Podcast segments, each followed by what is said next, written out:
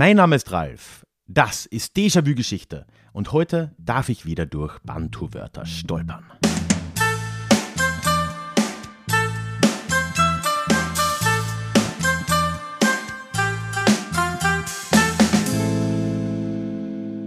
Hallo und schön, dass du heute mit dabei bist. Mein Name ist Ralf, ich bin Historiker und Déjà-vu ist für alle da, die sich mit Geschichte beschäftigen wollen, um die Welt von heute besser zu verstehen und dabei vielleicht noch ein wenig Spaß zu haben.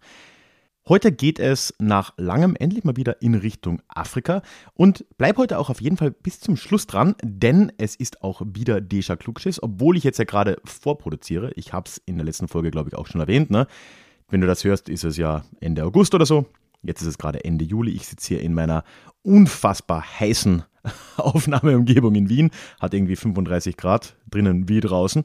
Aber trotzdem auch wenn es nicht top aktuell ist, möchte ich äh, Deja Klugschiss hier wieder mit einbauen, weil einfach einige gute Rückmeldungen zur Folge über Rosa Luxemburg reingekommen sind. Die teile ich heute am Schluss mit dir und habe natürlich auch eine Frage an dich, an euch zur heutigen Folge. Ja, und bevor wir reinstarten, noch ein kurzer Hinweis, einfach weil ich es lange, lange nicht mehr erwähnt habe eben. Letztes Mal habe ich es auch schon getan, aber mein Gott. Ich lade dich ganz herzlich in den Déjà-vu-Geschichte Newsletter ein, wenn du den noch nicht kennst. Denn der Newsletter ist einfach die beste Möglichkeit des Austauschs. Ich bin kein großer Freund von sozialen Medien, ich bin zwar irgendwie überall, aber äh, da bin ich ehrlich gesagt nicht sonderlich erreichbar. Aber per E-Mail hat sich wirklich herausgestellt, dass der Austausch einfach funktioniert. Du kannst mir auf jede E-Mail antworten, die du auf mir bekommst. Ich kann dich erreichen und ich antworte natürlich auch garantiert. Also das funktioniert tatsächlich. Und ich würde mich riesig freuen, wenn du da Lust hast, vorbeizukommen. Du kriegst natürlich auch dann regelmäßig Updates zu neuen Episoden, zu anderen Dingen, die ich tue. Und es gibt obendrein noch ein kostenloses Hörbuch und ein paar andere Kleinigkeiten als Dankeschön. Mehr darüber kannst du auch auf der Website direkt nochmal erfahren. Das ist in den Shownotes verlinkt oder auf ralfgrabuschnick.com slash newsletter. Und jetzt rein in die heutige Folge. Sie hatten die Schnauze gehörig voll. Die niederländischstämmigen Siedler der Kapkolonie, heute in Südafrika, die fühlten sich inzwischen seit Jahrzehnten von ihren neuen britischen Herrschern belästigt. Englisch war zur Amtssprache geworden und äh, zu allem Überfluss hatten die feinen Herren aus London auch noch so progressive Ideen wie ein Ende der Sklaverei oder gar politische Rechte für Schwarze mit am Start. Das kam bei vielen dieser ursprünglich niederländischen Kolonialisten, äh, Buren, wie sie ja genannt wurden, nicht wirklich gut an. Ja, und in den 1830er Jahren, da hat es einigen tausend von ihnen dann wirklich endgültig gereicht und sie ließen die Kapkolonie hinter sich. Diese Pioniere, sie werden heute als die Vortrecker bezeichnet, die zogen dann vom Kap weg in Richtung Nordosten und dort fanden sie verlassene Landschaften vor, auf denen sie es sich gemütlich machen konnten. Aber Moment, verlassene Landschaften, also da müssen doch sicher vorher schon Leute gelebt haben, oder? Naja, die Frage ist in der südafrikanischen Geschichte gar nicht mal so unumstritten. Und genau darüber möchte ich heute reden. Es geht dabei um die Zeit der sogenannten Mfekane. Mfekane, geschrieben M-F-E-C-A-N-E, -E, und ich hoffe, ich spreche es auch nur annähernd richtig aus, und das trifft auf alle Wörter, die heute so in diesen Bantu-Sprachen vorkommen, zu. Da will ich mir erstmal anschauen, was dieser Mfekane denn überhaupt gewesen ist, was sie uns über diese Zeit, da geht es um die Wende zum 19. Jahrhundert, beziehungsweise dann das frühe 19. Jahrhundert erzählt, wie das die womöglichen Erfahrungen der burischen Siedler da und ihren verlassenen Landschaften erklären kann und warum das alles bis heute eigentlich so furchtbar umstritten ist. Das ist für heute der Plan und ich würde sagen, starten wir mal rein versuchen wir vielleicht erstmal uns mit dem Ort hier vertraut zu machen. Die heutige Geschichte spielt ja wie gesagt in Südafrika, da vor allem im Osten Südafrikas. Und ich würde dir, wenn du jetzt die Gegend gleich gut kennst wie ich, nämlich gar nicht, empfehlen, einfach mal Google Maps parallel zu öffnen und mir dazu folgen. Wir fangen am Kap der Guten Hoffnung an, Kapstadt. Das war ja die damalige Kapkolonie. Und von dort folgen wir jetzt der Küste. In Richtung Osten und dann Richtung Norden rauf. Eben, ja, der afrikanischen Küste da entlang, kommen dann irgendwann mal in die heutige Stadt Durban und da dahinter, da ist jetzt langsam das Gebiet, wo die heutige Geschichte beginnt. Das ist südlich der Grenze zum heutigen Mosambik. Da ist die Bucht von Maputo, die damals noch portugiesisch war, auch sehr einflussreich war für die Region und noch De Lagoa hieß, also die Bucht von De Lagoa. Und ja, südlich davon war eben zu dem Gebiet noch kein Kolonialgebiet. Also das war nicht Teil der niederländischen Kapkolonie, die ja übrigens dann sehr bald nach unserer Zeit oder in unserer Zeit eigentlich ab 1806 dann britisch werden würde. Es war aber auch nicht Teil des portugiesischen Gebiets dort. Also in dieser Region spielt unsere Geschichte südlich von Mosambik, nördlich der Kapkolonie. Entlang dieser Küste da.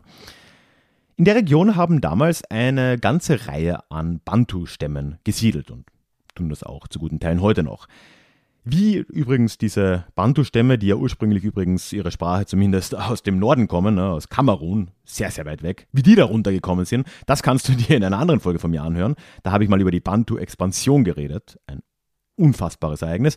Und das findest du natürlich in den Shownotes verlinkt. Die waren jetzt auf jeden Fall da. Und die regionalen Gruppen in eben dieser Region, die kann man wiederum als Nguni zusammenfassen. N-G-U-N-I, Nguni. So, jetzt kennen wir uns mal aus, wo wir sind, wer das so war, wo die Nachbarn waren, wo die Europäer waren. Und jetzt wird es aber dann auch schon langsam schwierig. Wenn wir jetzt nämlich gegen Ende des 18. Jahrhunderts in diese Region schauen, dann können wir eine Sache mit relativ großer Sicherheit sagen, nämlich dass in diesen Gesellschaften dort, in diesen Nguni-Gesellschaften, es zu gewaltigen Umwälzungen gekommen ist. Politisch, sozial, wirtschaftlich. Extrem schwierige Zeiten. Aber was genau da los war, was die Auslöser waren und ja, einfach auch was genau passiert ist, das ist schon deutlich umstrittener. Und da gibt es zumindest zwei Arten, wie man das erzählen kann. Und ich möchte dir jetzt einfach mal zuerst die traditionelle Erzählung von der Mfekane näher bringen und dann schauen wir uns mal an, was denn vielleicht eine alternative Erzählung oder Erklärung des Ganzen sein könnte. Also in der traditionellen Erzählung schaut man sich lange oder hat man sich lange diese Region Südafrikas eben angeschaut und stellt da erstmal fest, dass überall dort, in diesem Küstengebiet, aber auch weit darüber hinaus, im 18. Jahrhundert ein enormer Bevölkerungszuwachs stattgefunden hat. Der Hauptgrund dafür war, dass die Portugiesen, die ja wie gesagt im heutigen Mosambik, ganz nahe da in Delagoa Bay quasi da gesiedelt haben, von Südamerika eine neue Pflanze mitgebracht haben, nämlich den Mais. Und dieser Mais hat in der Region hier wirklich fast alles verändert. Also der konnte deutlich mehr Menschen ernähren als das Getreide, das davor dort üblich war. Und ja, dementsprechend sehen wir im 18. Jahrhundert eben auch diesen enormen Bevölkerungswachstum. Aber der Mais hat auch deutlich mehr Wasser gebraucht als die traditionellen herkömmlichen Getreidesorten in der Region. Und da kommen wir jetzt ins Problem. Ne? Im 18. Jahrhundert ist das lange gut gegangen, es gab gute Ernten. Ab 1790 dann aber und dann vor allem ab 1800 erlebt diese Gegend eine jahrzehntelange Dürreperiode. Gerade die Jahre von 1800 bis 1810 waren extrem trocken und das war jetzt natürlich eine ziemlich erdrückende Kombination. Ne? Schrumpfende Ressourcen bei einer gleichzeitig noch nie dagewesenen Bevölkerungszahl, zumindest in moderner Geschichte, das hat jetzt etwas in Gang gebracht. Ne? Es gab jetzt einen Kampf um diese Ressourcen und all das, was jetzt folgen würde, das wurde später eben als die Impfekane zusammengefasst. Was übrigens ein Wort aus der Zulu-Sprache ist, dem Isizulu, und so viel wie Zerquetschung, aber auch Zerstreuung oder Vertreibung bedeutet. Irgendwo dazwischen. Übrigens auch eine Neuschöpfung übrigens. Dieses Wort hat es davor nicht gegeben. Die Folge ist, dass ja, sehr viel in Bewegung kommt in dieser Region, sich die regionalen Stämme konsolidieren, einige mächtiger wurden, andere wiederum unterdrückten und viele, viele andere vertrieben haben. Und am deutlichsten zu sehen ist das mit Sicherheit bei einem der kleineren und ziemlich unbedeutenden Stämme in dieser Region, nämlich unter den Zulu. Die sind in jener Zeit, so um 1800, Teil eben dieses Geflechts, was es dort in der Region gegeben hat, eben unter diesen Nguni-Stämmen, Sie waren Teil, und jetzt entschuldige ich mich wirklich für die Aussprache, einer größeren Stammeskonföderation, kann man wahrscheinlich sagen, der Mtetwa, Mtetwa, bin mir leider nicht ganz sicher. Der haben sie dazugehört und es gab dann noch eine zweite große Stammesgruppe, das waren die Ndwandwe. Und in diesem Prozess waren die Zulu jetzt erstmal, wenn wir in diese Zeit reinkommen, wie gesagt, eine ziemlich kleine, ziemlich unbedeutende Gruppe. Und da hat sich jetzt aber wirklich alles geändert. Und das ist etwas, was diese Mfekane dann sehr, sehr stark dann auch angefeuert hat. Nämlich in den 1810er Jahren ändert sich in diesem Zulu, bald ist es eigentlich ein Staat oder zumindest in dieser Gesellschaft, radikal sehr vieles. Es kommt ein neuer junger Herrscher an die Macht, Du kennst ihn vielleicht, Shaka, Shaka Zulu oft genannt. Und er hat dort Modernisierungen vorgenommen, vor allem im Heer, aber auch politisch. Hat die Kriegsführung wirklich geradezu revolutioniert, kann man glaube ich sagen. Äh, ich will jetzt nicht ins Detail gehen, ne? Militärgeschichte finde ich öde, aber er hat halt Kampfgruppen nach Altersgruppen gebildet, die dann für unterschiedliche Sachen eingesetzt wurden. Er hat kurze Speere als Nahkampfwaffe etabliert, wo vorher Wurfspeere üblich waren, in Kombination mit großen Schilden und er hat auch noch die Kampfformation geändert. Ja, bla bla bla. Long story short ist auf jeden Fall, dass er damit verdammt erfolgreich war. Und mit dieser äußerst brutalen Kriegsführung auch, die Shaka hier etabliert hat, wurden die Zulu jetzt zum ja, betreibenden Machtfaktor in der Region und damit auch zum treibenden Faktor der laufenden Mfekane. Die Zulu bzw. Shaka, die haben in den 1810er, 20er Jahren die, in der ganzen Region Stämme unterworfen, hat viele von ihnen dann integriert in seine Konföderation, hat aber auch sehr viele in die Flucht getrieben, in Richtung Westen, in Richtung Norden. Und in diesem Prozess hat sich der Zulu-Staat als relativ zentralisierter Staat in der Region herausgebildet und für viele andere war da einfach kein Platz mehr. Wiederum andere Stämme haben aber die politischen und militärischen Ideen Shakas durchaus auch übernommen haben dann auf ihrer Flucht wiederum andere kleinere Stämme angetroffen und haben die wiederum brutal vertrieben, die dann oft wiederum in westliche Gebiete oder in europäisch dominierte Gebiete, vor allem von Buren, ähm, abgewandert sind und dort oft versklavt wurden. Wir sehen also, dass es ein Prozess, der hier in Gang kommt, der extrem brutal abgelaufen ist, der mit großem Leid einhergegangen ist. Und ja, nicht zuletzt werden traditionell zwischen ein und zwei Millionen Toten geschätzt. Und westliche Missionare, die das alles miterlebt haben, die sprachen sogar von Fällen von Kannibalismus, die sie da gesehen haben. Ja, und da haben wir es dann auch, ne?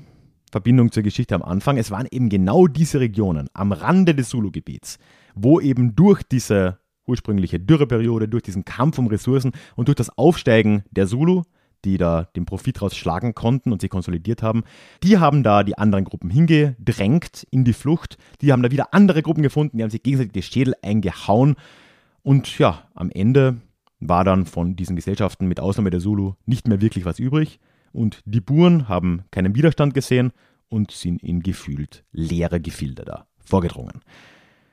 Ja, aber nicht nur das, ne? das war sicher willkommen für diese äh, burischen Siedler, für die Vortrecker, aber vor allem hat es für sie ja auch eine Sache unter Beweis gestellt, dass diese Schwarzen, die AfrikanerInnen dort, unzivilisiert waren und ja, barbarisch aufeinander losgegangen sind und unbedingt die Zivilisation in Form des Westens, in Form der Europäer gebraucht haben, die man ihnen jetzt bringen musste. Das, grob zusammengefasst, ist die traditionelle Erzählung der Mfekane oder dessen, was in dieser Zeit von plus minus 1790 bis 1830 dort so geschehen ist. Für Jahrhunderte war diese traditionelle Erzählung auch mehr oder weniger der Standard. Es wurde auch nicht angegriffen in HistorikerInnenkreisen in Südafrika und anderswo und war eigentlich sowas wie eine anerkannte, allgemein anerkannte Wahrheit. Es hat dann wirklich lang gedauert, bis 1988 muss man sich vorstellen, also nicht mal 35 Jahre her.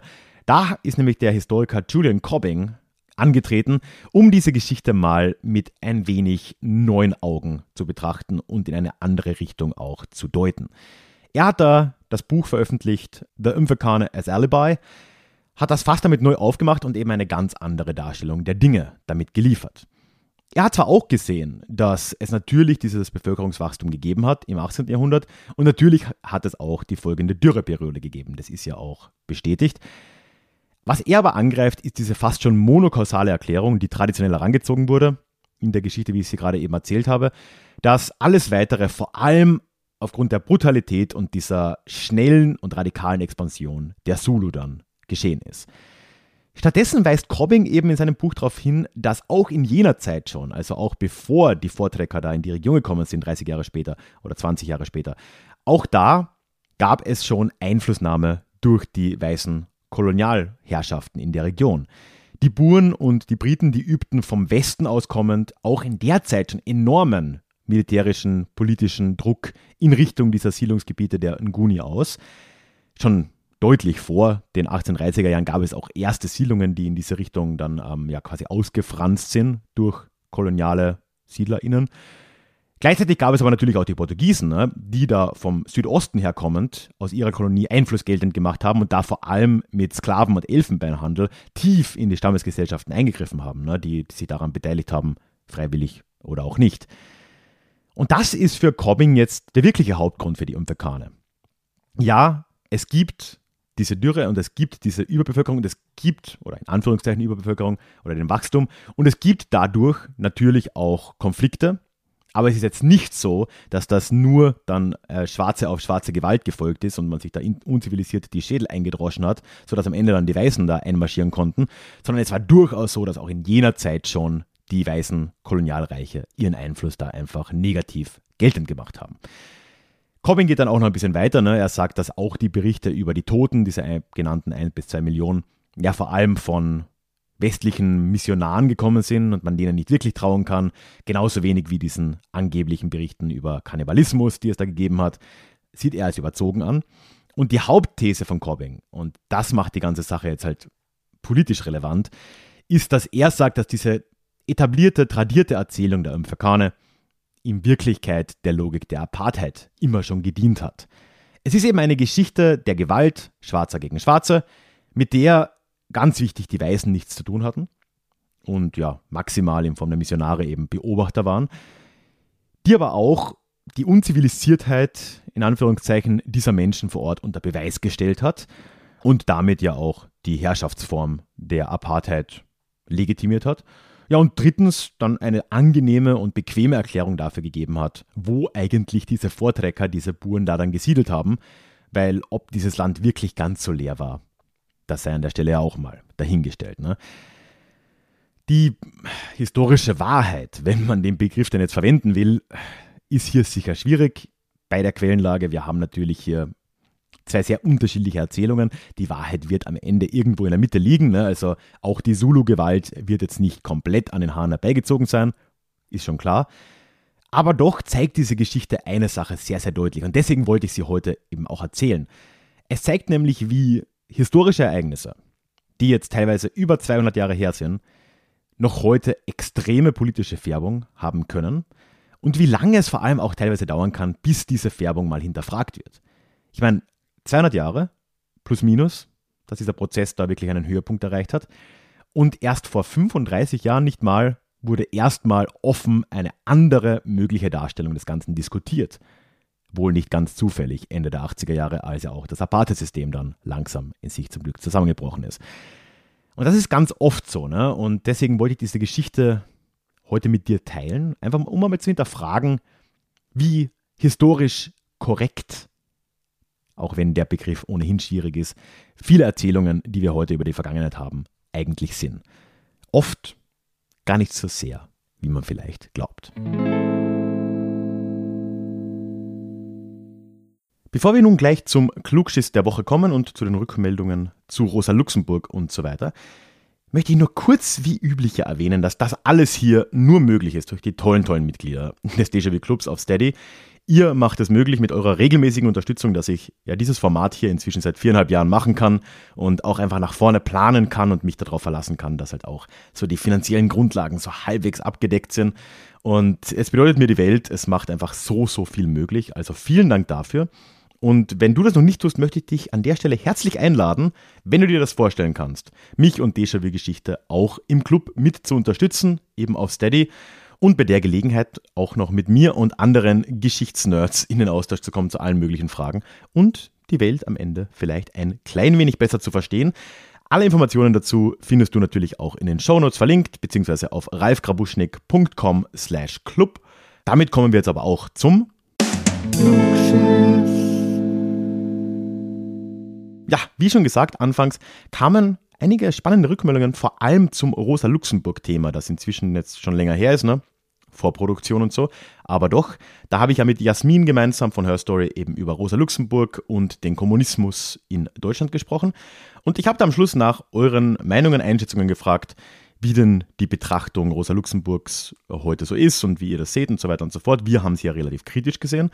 Und ich habe da zwei vor allem Rückmeldungen bekommen, die ich jetzt mit dir teilen will. Beide per E-Mail. Äh, die erste ist etwas länger, kam von Steffen.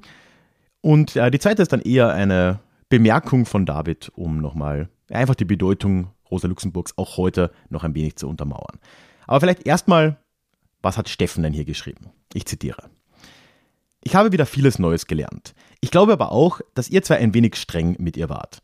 Als Frau vor über 100 Jahren sich Gehör zu verschaffen, das verdient schon an und für sich Respekt. Und auch Frustration ist da für mich gut zu verstehen. Ich höre schon so kluge Ratschläge wie, was mischst du dich auch in Männersachen ein, Mädchen? In meinem Kopf. Man bedenkt, dass auch meine Großmutter in den 20er Jahren als Frau noch keine Ausbildung zum Buchdrucker machen durfte. Bei Star Trek noch Ende der 60er Jahre die Frauen nach ersten Versuchen wieder von der Brücke verbannt werden mussten und auch heute noch ein MeToo bei Linken existiert. Es ist schon erstaunlich, welche Durchsetzungsfähigkeit Rosa Luxemburg da gehabt haben muss, um sich überhaupt Gehör zu verschaffen. Warum Rosa Luxemburg als Name bei der PDS und der Linken so prominent ist, dazu habe ich zwei Theorien. Einmal hat es meiner Meinung nach mit Gorbatschow und der Perestroika zu tun. Die hatte einen enormen Widerhall in der DDR und auch in der SED-Basis. Und Gorbatschow hatte in den 80ern ja versucht, seine Legitimation mit einem Neubeginn zu versuchen und hat oft die Formel benutzt, zurück zu Lenin. Für mich ist deshalb die Rückbesinnung auch auf Luxemburg der Versuch einer Neulegitimation anhand einer Person, die eben nicht mit Stalinisierung und stalinistischen Verbrechen in Verbindung gebracht werden kann. Es gibt noch einen zweiten Aspekt. Die Bürgerrechtsbewegung in der DDR hat ja mit dem auch in der Sendung erwähnten Zitat über die Freiheit der Andersdenkenden versucht, die DDR-Führung fortzuführen. Insofern war der Bezug auf Luxemburg auch der Versuch, sich von der alten SED-Führung zu emanzipieren und die Deutungshoheit über Rosa Luxemburg zurückzugewinnen. Ja, vielen Dank, Steffen. Ja, ich äh, würde dem eigentlich vollumlänglich einfach mal zustimmen, auch wenn es langweilig ist. Du hast vollkommen recht. Ne? Also äh, man kann sich gar nicht vorstellen, mit wie viel Gegenwind Rosa Luxemburg damals gekämpft haben muss. Ne? Ich meine, man muss noch heute nicht lange rumschauen und nicht äh, viele weibliche Freundinnen fragen, äh, bis man äh, horrende Stories teilweise hört, was äh, Benachteiligungen von Frauen in allen möglichen Bereichen der Gesellschaft im 21. Jahrhundert angeht. Und ja, wie war das im späten 19., im frühen 20. Jahrhundert? Ne? Ähm, das ist klar. Und vielleicht waren wir da ein wenig zu streng, beziehungsweise ja, haben wir da halt vielleicht dann mehr Fokus auf das Inhaltliche gelegt, wo wir halt beide schon irgendwie Probleme mit Rosa Luxemburg haben. Aber ja, das äh, gehört durchaus gewürdigt. Da, da, hast du recht. Den äh, zweiten Punkt fand ich äh, sehr, sehr spannend. Ne? So einerseits dieses Zurück zu Lenin, ja, das könnte sein. Ich weiß nicht, ob das tatsächlich so gemacht wurde, ne? dass äh, Rosa Luxemburg so gezielt ausgewählt wurde, um da eben eine vorstalinistische Person zu haben, auf die man sich beziehen kann. Aber gerade dieser zweite Punkt, der ist für mich sehr interessant und der spielt wahrscheinlich schon eine Rolle. Da würde ich auch wirklich gern mehr darüber wissen, inwiefern die Bürgerrechtsbewegung der DDR dann eben Rosa Luxemburg auch als Person für sich zurückgewinnen wollte, eben aus den Klauen der SED. So. Und dass dadurch eben auch heute in äh, gerade linken Kreisen oder eben in, in der Linken die, äh, die Person Rosa Luxemburg immer noch so eine Rolle spielt. Und dass das gar nicht so sehr damit, damit zu tun hat, dass das irgendwie eine Nachfolgepartei der SED ist, was sie ist, sondern dass es vielleicht auch äh, positiver gespinnt eigentlich eine Gegenbewegung ist, die die Person zurückgeclaimt hat. Muss ich mal mehr darüber erfahren, wenn noch jemand etwas weiß, immer her damit. Ich äh, fand den äh, Gedanken, die Gedankenanregung sehr spannend. Danke, Steffen. Tja, und da noch ganz kurz äh, kam auch von David eine E-Mail. Stand ein bisschen mehr drin, aber den Teil, äh, den ich teilen will mit dir jetzt, den fand ich spannend, einfach nur um zu zeigen, wie relevant auch von sich aus oder jetzt ohne, dass das jetzt irgendwie von einer Gruppe oder von oben herab äh, oktroyiert wird, äh, Rosa Luxemburg immer noch sein kann. Hat damit mir eben geschrieben, denn er ist Geschichtslehrer und äh, ich zitiere mal, ich verlange von meiner Schülerschaft einmal im Semester ein Kurzreferat zu einer historischen Persönlichkeit. Eine meiner Schülerinnen hat sich dann ganz bewusst Rosa Luxemburg ausgesucht, da sie gezielt nach Frauen in der Geschichte sucht. Sie hat sich sehr hineingekniet und diese persönlich als Vorbild für ihren eigenen Kampf für die Frauenrechte genannt, da diese für sie einen Prototyp im positiven Sinne einer aufmüpfigen Frau darstellt. Danke David, also ja, da sieht man einfach, dass halt dann doch der Mythos Rosa Luxemburg und die Strahlkraft von Rosa Luxemburg auch heute noch in der Schülerinnenschaft tatsächlich nachhalt, auch von sich aus kommend dann irgendwie ausgewählt wird als, als Vorbild in dem Fall sogar oder zumindest als Person, mit der man sich beschäftigt. Da, das zeigt das doch nochmal sehr deutlich. Also vielen Dank. Kommen wir zur Frage dieser Woche. Die ganze Folge über die Impfekane war ja irgendwie eine recht außergewöhnliche für mich, ne, weil ich ja dann zwei verschiedene Interpretationen derselben Geschichte geteilt habe. Und jetzt würde mich einfach mal interessieren, Haben dich die Argumente von Julian Cobbing, also die zweite Argumentationsschiene, die ich da geteilt habe, überzeugt? Oder ist das aus deiner Sicht auch nur wieder eine einseitige Erzählung, nur eben jetzt auf der anderen Seite, in, auf dieser postkolonialen Seite, würde man wahrscheinlich sagen? Wie würdest du das einschätzen oder generell, was hältst du von den Argumenten von Julian Cobbing? Lass mich das unbedingt wissen. Also ich bin per E-Mail, wie wir jetzt ja gesehen haben, von David und Steffen sehr gut erreichbar. Unter der hallo at ralfgrabuschnick.com wäre das. Ansonsten bin ich aber auch auf den sozialen Medien unterwegs, auf Instagram und Facebook als Déjà-vu Geschichte, alles zusammengeschrieben. Da kannst du mir eine Nachricht schicken oder mich adden. Oder sonst auf Twitter als Ralf Grabuschnick. Dort gilt dasselbe. Und egal wie du dich bei mir meldest, bist du dann mit der Namensnennung deines Vornamens einverstanden. So wie das jetzt ja auch war. Ich würde mich sehr, sehr freuen, von dir zu hören. Und damit sind wir am Ende meiner August-Sommerpause angekommen. Das heißt, in zwei Wochen hören wir uns dann schon wieder live. Da kommt dann wieder eine, eine nicht vorproduzierte Folge hier raus. Ich wünsche dir bis dahin noch eine schöne Zeit, einen schönen Sommer. Lass mir ein Abo da, wenn du das noch nicht getan hast, denn dann hören wir uns bald in unserem nächsten Déjà-vu. Ich freue mich drauf. Tschüss.